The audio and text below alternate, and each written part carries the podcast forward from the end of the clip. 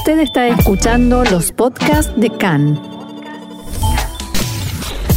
CAN, Radio Nacional de Israel. Bien, y es momento de tecnología aquí en nuestro programa de hoy y para eso, como siempre, contamos con la valiosa ayuda del experto en la materia, Mariano Mano. Hola Mariano, ¿cómo estás? Hola, ¿qué tal? ¿Cómo estás? Bien, muy bien. Y entiendo que hoy nos traes un tema, como siempre, muy interesante que tiene que ver con la seguridad en los aeropuertos. Claro que la seguridad hoy en día se amplió y también incluye todo lo que tiene que ver con no contagiarnos eh, coronavirus u otras enfermedades, ¿no? ¿De qué se trata?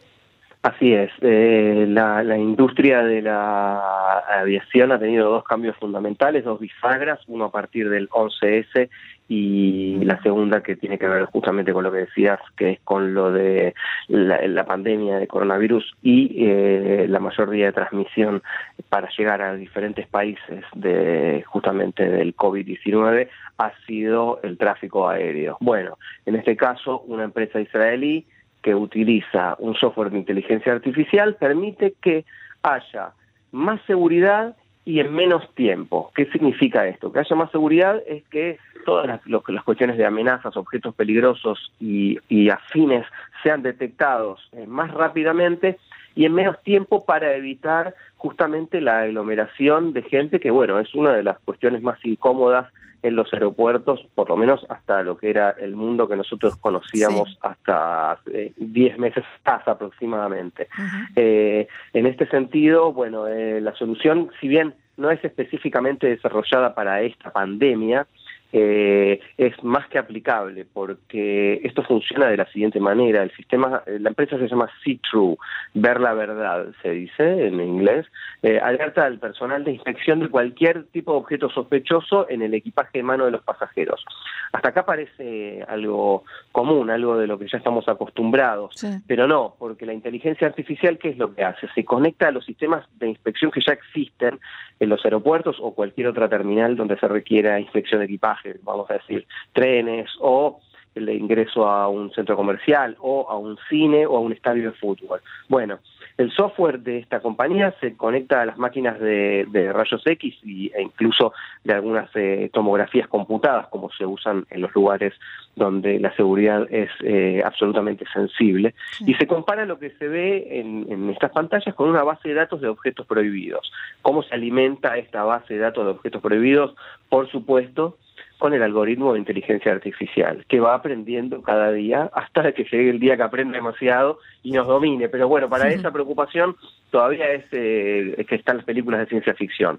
Pero en principio, esta combinación entre el software de C-True y el hardware de las máquinas de rayos X y de tomografías computadas, eh, bueno, hacen una alianza importante que, bueno, eh, en el momento de detectar algún tipo de objeto peligroso, esto dispara una alarma, incluso puede ser de, audio, y le indica a los inspectores que están en, en, la cuestión de la, revisión del equipaje. Esos que miran de reojo mientras conversan entre ellos.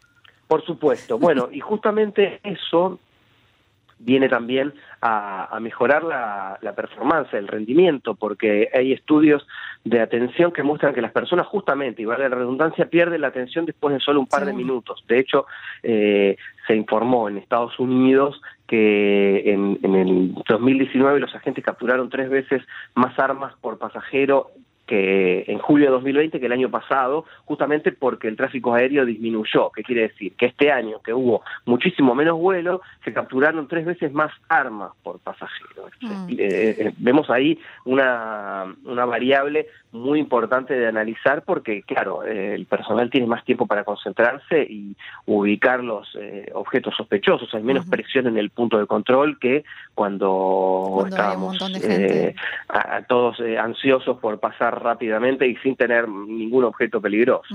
Ahora, ¿cómo sirve esto al tema del coronavirus? Bueno, esto sirve que las líneas de seguridad son más rápidas y el distanciamiento social, que es lo que se ha convertido hoy en el factor de preocupación de la industria de la aeronavegación, eh, esto permita que, bueno, en principio sea, se pueda acelerar el proceso por lo menos, por lo menos de base un 30%, que quiere decir que esto significa que se abren menos eh, valijas, menos maletas por una corazonada o una verificación al azar que por eh, realmente la identificación de materiales peligrosos o eh, objetos eh, que, prohibidos de transportar. Es decir, en ese sentido hay menos, menos paradas y arranques en lo que es la cinta transportadora. Entonces, los agentes, de acuerdo a lo que informa la empresa, abren menos del 50% de las maletas y cuando lo hacen pasan entre 3 y 5 segundos frente al, habitual medio minuto que puede llegar a tardar por, eh, por eh, equipaje. Claro, una persona no eh, ve nada en 5 segundos.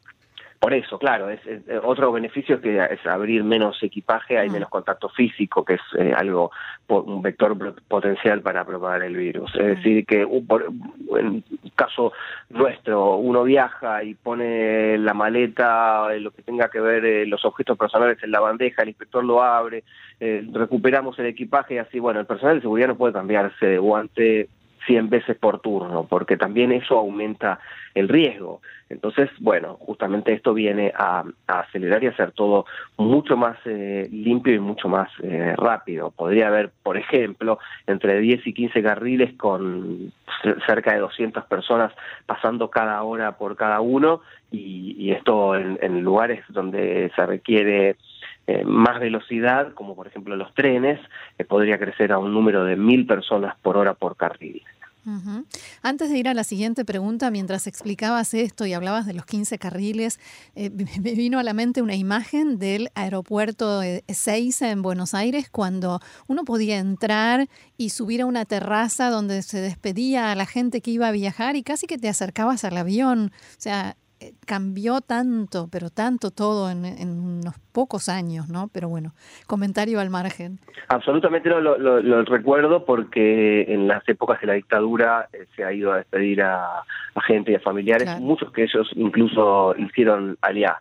Eh, como es el caso mío. Así que recuerdo particularmente, sin haber subido a un avión, haber ido a despedir un avión. Claro, hasta ahí. Así es. Y así es. este sistema del que nos estás explicando, eh, ¿ya está en uso? ¿Está en prueba? ¿En qué situación está? Bueno, esto ya está en uso, eh, en, principio en dos aeropuertos, que no se puede revelar exactamente cuáles son, justamente para no tratar de hackear mm. el, sistema de escaneo de, equipaje. Mm, eh, pero bueno, la idea es que esto eh, comience a conquistar diferentes terminales y no solamente de, aeropuertos, sino como decíamos antes, entradas de estadios, teatros, centros comerciales, eh, así como todo, todo tipo de correo público-privado donde se deba enviar eh, un paquete. esto está funcionando ya y bueno, nosotros lo notaremos cuando veamos que las líneas de movimiento van más rápido y se marca realmente una diferencia real en la propia experiencia nuestra como viajeros. Ahí es donde vamos a sentir eh, que esto es que está desde siempre, porque viene a facilitar un proceso que es bastante engorroso y molesto y que se suma a la ansiedad del vuelo en sí. Y el riesgo, ¿no? El riesgo de contagiarse. Por supuesto que si estábamos estresados al momento de subir un avión por todo lo que incluía, bueno, eh, justamente ahora eh, esta pandemia nos hace ver al, prójimo como un, factor de posible enfermedad, mm. alguna paranoia que no es para nada agradable. Hablamos de un sistema de algo caro, de algo que va a ser eh, posible que se extienda en aeropuertos y otros lugares del mundo o no, no tan popular. En principio no va a ser popular, eh, sobre todo lo que tenga que ver con eh, aeropuertos. ¿no? Cada solución va a estar eh, trasladando la palabra en inglés customizada de acuerdo a la terminal que haga falta, para aplicarlo en, la terminal en que haga falta. En ese sentido no es lo mismo un centro comercial que un aeropuerto, es decir que va a haber diferentes modelos y baratos no van a ser porque justamente está apuntada la solución a una industria con mucho dinero y con muchos ingresos, eh, pero no es algo que, no pudieran eh, aplicar, no es como aquella reducción de American Airlines de la aceituna en el martini seco que les provenía eh, de, un cálculo que les reducía a ellos miles de millones de dólares. no, esto es una solución prácticamente obligatoria para mejorar el servicio, la seguridad y la capacidad de, la gente de no, no estar amuchada y contagiándose. Bien, Mariano, ¿hay algún otro detalle que nos quieras contar sobre este, esto que me parece muy interesante realmente, muy útil? Sí, justamente el detalle que quiero agregar es algo que, le da prestigio a esta solución israelí de la empresa C-True, es que la Organización Mundial del Turismo de correspondiente a las Naciones Unidas eh, nombró a C-True como uno de los finalistas principales en el desafío de soluciones para devolverle la salud al turismo, que está es una, una iniciativa destinada entre nuevas empresas y empresarios a hallar las soluciones más disruptivas justamente para mitigar el impacto de, de COVID-19 en el mundo, en el turismo, en los viajes en, todo lo que tiene que ver con el conocimiento a través de la experiencia vivencial. Claro, porque además, ahora que lo mencionas, esto no solamente va a resolver el tema de poder tomarse el avión, esa es la primera etapa. Eh, tiene que ver con el turismo, con un montón de operaciones comerciales, eh, reuniones, encuentros, congresos, un montón de cosas que, que, que sufren el impacto de esta reducción de los vuelos y que se tuvieron que adaptar a esta nueva situación, ¿no?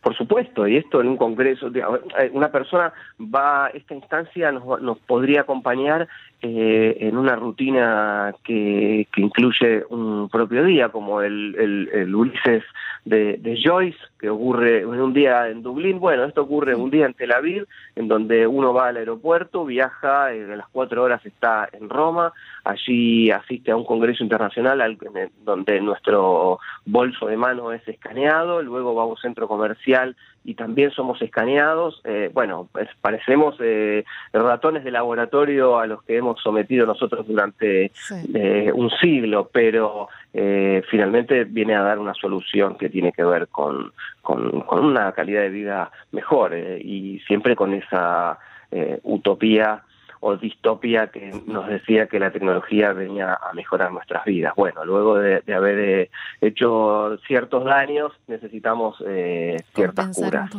Exactamente. Bien, y quien quiera saber más sobre este tema puede, por supuesto, encontrarlo en Israel 21C en español, que es quien nos provee toda la información. ¿Y dónde más? Este en particular. Bueno, el sitio de internet de esta compañía es www.seetrue.ai, www.ctrue.ai, que es, justamente eh, el, dominio de inteligencia artificial, artificial intelligence. Eso quiere decir exactamente en, inglés. Muy bien, Mariano Mann, nuestro columnista de tecnología israelí, muchísimas gracias una vez más por esto tan interesante y será hasta la próxima. Hasta la próxima. Bye. Shalom.